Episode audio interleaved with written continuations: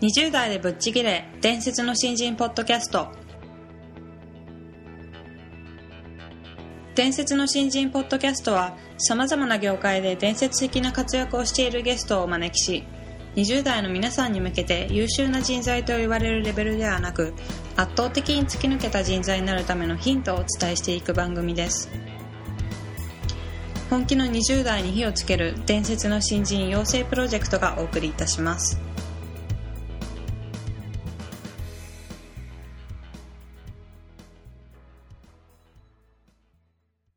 皆さんこんにちは。20代でぶっちぎれ伝説の新人ポッドキャストへようこそ。ナビゲーターの戸谷香奈です。伝説の新人プロジェクト小宮です。よろしくお願いします。よろしくお願いします、えー本日は前回に引き続き志垣十郎さんにゲストとしてお越しいただいております、えー本日はチャンスのつかみ方についてお話ししていただこうと思うんですけども、えーこれまで志垣さんが掴んできたチャンスに関するお話を伺っていきたいと思いますのでよろしくお願いします。はい、はいそれでは志垣さんどうぞよろしくお願いします、はい、よろしくお願いします。えー本日はチャンスのつかみ方についてお話ししていただきたいなと思うんですけども、これまで志垣さんはなんかあのまあ特に新人時代のお話だとありがたいんですけどもこうチャンスをつかんだというか他人はチャンスだと思ってなかったけども実は拾ってみたらチャンスだったみたいなこととかってあったりします？まあ結構、まあ、くだらないレベルというか、うん。はいあのー業務以外のところで、はい。えーいっぱいありますね。やっぱ新人時代って、うん。仕事の振り分けられ方って、初めは平等じゃないですか、基本的には。うん。はい。基本的には。でも、そこで、例えばなんか、あのーえー部内行事の、はい。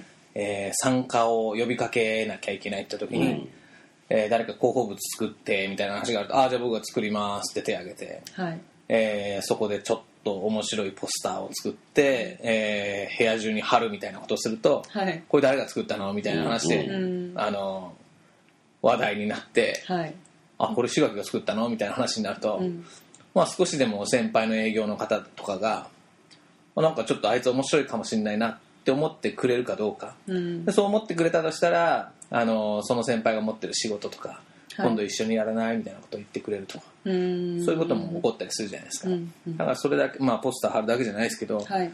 えー飲み会があったらそのね、えー幹事やりますみたいなことで,、はい。で飲み会の企画でなんか笑かせるような笑わせるようなはい。あの盛り上げるようなことを考えたりとかすると、うん。あいつに幹事やらせると、うん。あの会が面白くなるとか。はい。うん。そういうことが少しずつ重なっていくと何か面白いアイデアを考えてくれる人なんじゃないかなっていうふうにうん思ってもらえてそれでまあ当時の制作職の仕事の中でははい。少しずつあのチャンスをいただけるようになっていったっていう感覚はありますけどね。うん。その時はやっぱりそういうち例えば飲み会の幹事とかちっちゃなことでも手を挙げてしっかりやればなんかあるんじゃないかっていう意識は持たれてたんですか？あんまりそれ強く持ってたわけじゃないんですけど、はい。でもなんか、えー新人時代目立たないとダメだなっていうのはうん。なんとなく思ってましたよね。うん。まあ、目立ちたいやつが結構揃ってたっていうのもあるんですけどでもその中でもなんか他人と違うことで目立たないと、うん。あの自分の存在価値ってないんじゃないかなっていうふうには思ってましたよね。逆に私とか今新人が一人しかいないのでそういう意識があんまりまあもちろんあの言われたことは入っててやりますけどなんか周りに負けたくないみたいな意識があんまりちょっと芽生えないのでどうなのかなと思ったりとかもするんですけど、うん。まあなんか逆にそういう新人がいっぱいいる中で、まあ、競争が少しあってみたいな環境だとそういう意識が芽生えやすいのかなと。それをさでも考え方次第で、はい例えばあの、まあ、どこの会社もそうだけど、うん。えー一人しか新人がいないからはい。いうことではなくて、でもそれをあのその新人をね雇ってる社長ははい。過去、えー何十人何百人もはい。20代の人と接してるわけじゃない、うん。でその中で例えば何かお願い事をした時に、はい。その反応一つを見て、はい。えーあこいつにどんどんチャンスを与えていいかどうかっていうのを、過去の200人とか300人の、あのリストの中で、はい。あこいつの反応はめちゃくちゃいいと思ったら、うん。どんどんどんどん仕事があの、うん。お願いしてくれるわけだよね。うん。だから別に一人しかいないからっていう意識はそれ自分軸で考えるんじゃなくてはい。頼ん頼み事をしてくれる相手の立場に立って考えていくとすごくよくわかると思う、まあそうですね、うん。まあ、なんかそう考えると怖くなってきました。でも本当そうなんだよ。うん。いや小宮君とかもはい。社長やってるからうんよくわかると思うんだけど、あの20代の時って分かり分からないんだけれども、い。なかなか分かりづらいんだけど逆に社長とか、えー組織の長とかになってくると、はい。仕事をお願いすることの方がどんどん多くなってくるじゃないですか。そうですよね、そうするとお願いするときに、うん。毎毎回反応がありますよね,、うんそうですね。どういうアクションで、えー受け答えから始まって最終的なアウトプットとか報告まで、はい、えーどういうふうにやってくれるのかっていうことがもうみんな違うじゃないですか、うん。うんでもそれでその一つ一つの違いで次あもう一回お願いするんだったらこのこいつに頼もうっていうふうになってきますから、うんそれは相手の立場に立って、えー考えていくと、うん。20代の方もやっぱりどれだけチャンスがあるのかっていうことに気づくんじゃないかなと思うんですけど、うーんなるほど。うん。そうですね。確かにそこはまあ言われてみればそうだなと思うんですけど、うんやっぱり普段なかなか意識できないところだなっていうのは感じてるので、まあ、今のあのお話を伺っていて、まあ、私と同じような境遇の方って他にもいらっしゃるかなと思ううんんですけど、うんうんうんそういうのは意識した方がいいなと思いままあ、す、確かにこう同期がいたりはい。する方がスイッチは切れにくいよね。なんかいろんな、あーちょっと疲れちゃったなっていう時に、ガツガツしたくねえなっていう時に、あいつまた頑張ってるみたいなのって結構、あの、クラブの最後のダッシュみたいなね。はい。みんなで一列になってダッシュする時に、うん。あんなもん一人じゃ絶対できないと思うんだけど、はい。みんながやってるからやらないみたいなさ、なるほど。っていうのはあるじゃないですか。はい、うん。でそこ、そういう多少の差はあるけれども、はい。まあ工夫次第だよね、本人のね。ううんん。うん。仕事をお願いする側に立つとはいもちろん仕事をお願いしたいわけなんだけど、ではい。も上司の方って多くの場合、えー自分のところのメンバーとかそしあの社員従業員の方にはい。成長してもらいたいと思ってる人たちがほとんどなんですよね。うん。当たり前ですけど成長してくれれば自分の成績も良くなるわけだからね、はい。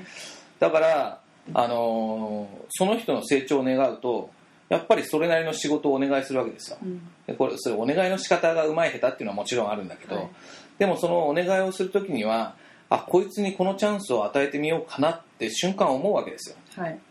でお願いされた方はうん。それを察知しないといけなくてはい。それそれが察知できる人はあありがとうございますっていうふうに動くんだけれどもそれがまたただ単純にあまたやらされ仕事が降ってきたよっていうふうに受け取ってしまうと、そうすると本当に今度は上司の方から見た時になんだよせっかくチャンスあげたのにそんな対応しやがってっていうふうになるわけじゃない、そうするとあのそういうチャンスがなかなか降りてこないっていうふうなスパイラルに陥っちゃいますよね、うん。だそこはあの相手の立場を考えてはい。あのどんどんどんどん気持ちよくチャンスが回ってくるような、うんうん。えー環境を作り上げていかないといけないんじゃないかなと思いますけど、じゃあその、まあ、志垣さんのそのチャンスのつかみ方っていう話に戻りますけどそういうえっ、と、まあ、志垣さんが自分から手を挙げた場合もあるとは思いますし上司からこの仕事やっといてねとお願いされたこととかもあると思うんですけどそういう時は割とこう期待に応えようというか与えられた仕事はきちんとやろうみたいな意識は持たれてたんですか？それはもう、うん。あの伝説の新人のね鉄則ですようね、うん。ん101%の法則で、うん。はい。えー期待値を超えると僕はあの20代の頃はあんまりそこ分かってなかったんですけどはい。20代の最後の28か9ぐらいの時に友達が、えー外国からお土産を持ってきたんですよ、うん。はい。でそこのカードに英語で、えー The Secret of Success is とか書いてあってうん。要するに相手の期待値を、えーはい。超えることだと。相手の期待値を超えさえすれば、はい。えーいいんだっていうそれをお土産のそうカードをくれたんただ単純な絵はがきみたいな。やつ、はい。はい。ほいでそれをよ見ていてなんかすごく自分の腹に落ちてへー。あそうなんだと。今までやってたことでうまくいった時とうまくいってないことをずっと整理していくと、はい。相手の期待値を超えてる時はうまくいってて超えてない時はどんなに頑張っててもうん。評価が下がってるんだと。なるほど。そこに気づいてからはそのまあ101%っていう言葉を自分の中でも考えてあのこれを絶対守るんだっていうことをはい。思い始めてからなんか、あ仕事ってこういうことなのかっていうことが分かったっていうのがありましたけどね。でその相手の期待値っていうのを理解するためには、やっぱりヒアリングとか相手とすすごいコミュニケーションを取ってっていう上で、そうですね、うん、それをしっかりやらないといけなくて、はい本当にこのプロジェクトならプロジェクトねこのプロジェクトの本当の目的は何なんだろうかと、はい。自分には今このミッションが与えられてるけれどもうん。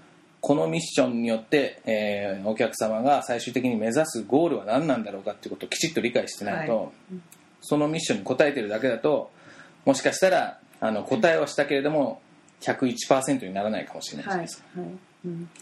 101%にするためには絶えずその本質的な目的は何なんだっていうところに目を向けないとうん。いけないんだろうなというふうに思いますけど、うん。まあ、そこが難しくて大変なんですけどね、うん、でもそこを答え超えられた時のやりがいっていうのはすごいでしょうね。そおそらくそのお客さんの期待していなかったことを超えたレベルで何かを提供するっていうことなので、そうですね、うん、すごい喜ばれるだろうなっていうのは思いますけど、早い段階で、あのーどっかの段階で20代の方々もそはい。こを思い切ってやってみて、うん。えーお客さんが喜んだ顔だとかはい。喜びの声だとか、うん。うんそういうのを聞聞くとあこういうふうな仕事をも次もやりたいっていうふうにどんどん思うようになってくると思うんですよね。はい。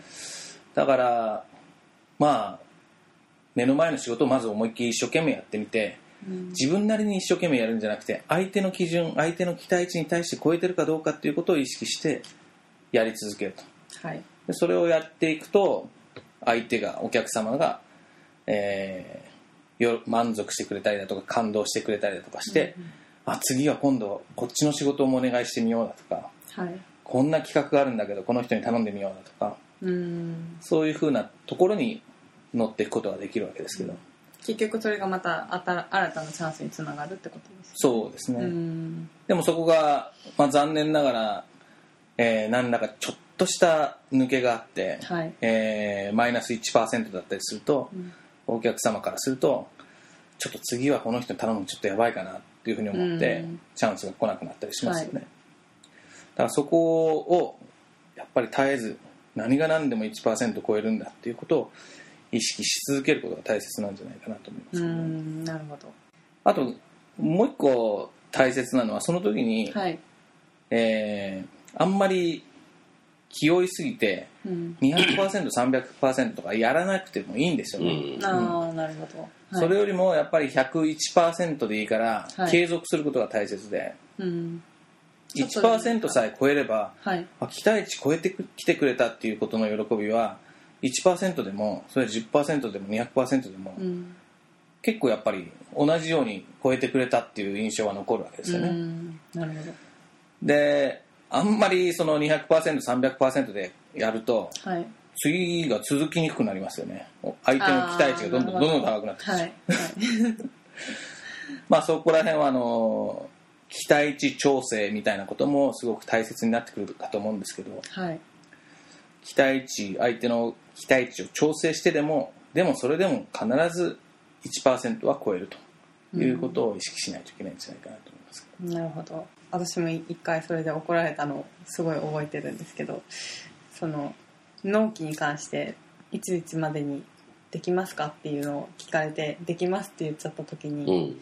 ちゃんと調整しないとダメでしょうっていうのを言われてあお客さんに期待されてできなかった時のそのギャップうん。がすごい大きいのでそこはきちんとこっちであの調整しないといけないよっていうのはそれはね僕が新人時代20代の頃すごくよく失敗したんですよ。はい、まあ原稿制作をするような仕事なんで、うん。えー締め切りをいつも問われるじゃないですか、はい。い、つまでに原稿を出しますだとか、うん。でそうすると頑張っているところを見せたいんではい。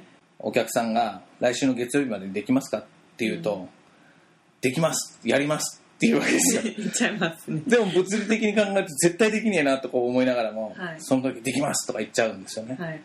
それでできなくて月曜日の夜中の12時超えて翌朝8時まではい。朝のね火曜日の朝8時ぐらいにできたやつを朝一で送ったとするじゃないですか、はい。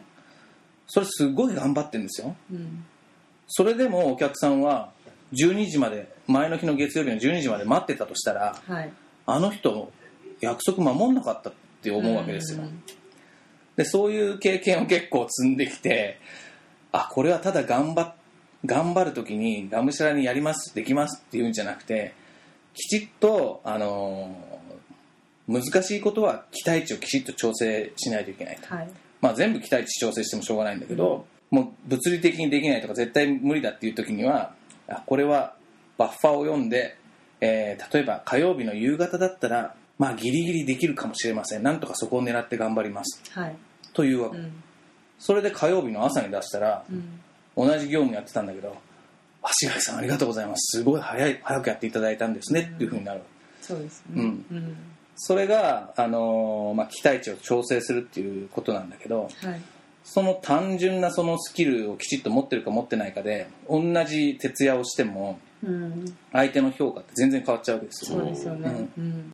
これでもあの小宮君とやってる養成講座でとかでも、はい。やっぱり期待値をいかに1%でも超えるかっていうのね、うん。まあ、結構メインの一番大切なところって教えてますよね。そこができる方がやっぱりどんどんどんどんいいチャンススパイラルに乗っていくんじゃないかなと思いますけど、やっぱりこ受ける側も心地いいですもんね。そうですね。うんぱそういう相手の立場を考えて行動していくっていうのが大事なんだなと思いました。ねはい。ということで、えー最終回になりましたがあの、まあ、今後私は志垣さんともお仕事をあの続けていく中ですけども。期待値を超え続けてください。はい頑張ります。ということで、え4回にわたってお話しいただきありがとうございました。ありがとうございました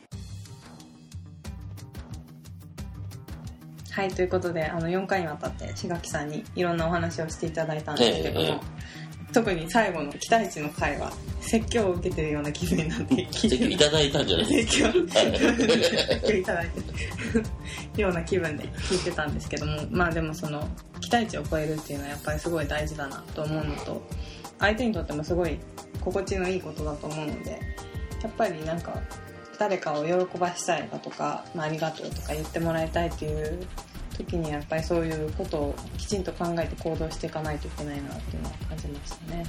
うん、なんか、表現の違いはみんな違ってもいいんだけど、はいおそらくこうサービス精神みたいなことだと思うんですよね。そうですね。うん。で、それがたまたま仕事上の話だけであって、はいちょっとした気遣いをしても、あ、こうやったら方が喜ぶよね、みたいなうんことの、こう、多分話だと思っていて、はい。で、あんまりこうサービス精神がいいあのありますっていうと、なんか営業の人みたいですか、明るく元気ですね。ねで、ばっかでもなくて、こう、いろんなところに人間の中にあるサービス精神なんだと思うんですよね。うん。うん。で仕事っていうのに変えてもお互い信用してやってるので、はい。あの納期を守る守らないの話もね、はい出ましたけど、ぶっちゃけだお客さんにとってはいつだったら許されるのっていうことを、はい。お互い多分バッファー持ってるんですよねなるほど。はい。うんでじゃあもうどうしてもこの中から頑張るからっていうのが、はい信頼し合えれば、うん。うん、一緒にえあのいい仕事ができるってことだと思うんですけどねそうでしょうね。うん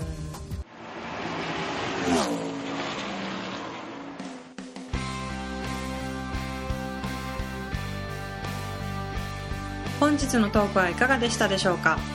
伝説の新人養成プロジェクトのホームページおよびに Facebook ページでは新人時代を誰よりも早く駆け抜けるためのヒントや講座情報など日々更新していますのでぜひ一度ご覧ください。検索キーワードは伝説の新人です。また集英社より出版されている伝説の新人20代でチャンスをつかみ突き抜ける人の10の違いでは20代のうちから身につけておくべき習慣について分かりやすく解説しています。ぜひ皆さんも突き抜けるための思考や行動習慣を新人時代の今にこそ自分のものにしていってくださいこの番組は伝説の新人養成プロジェクトの提供でお送りしました。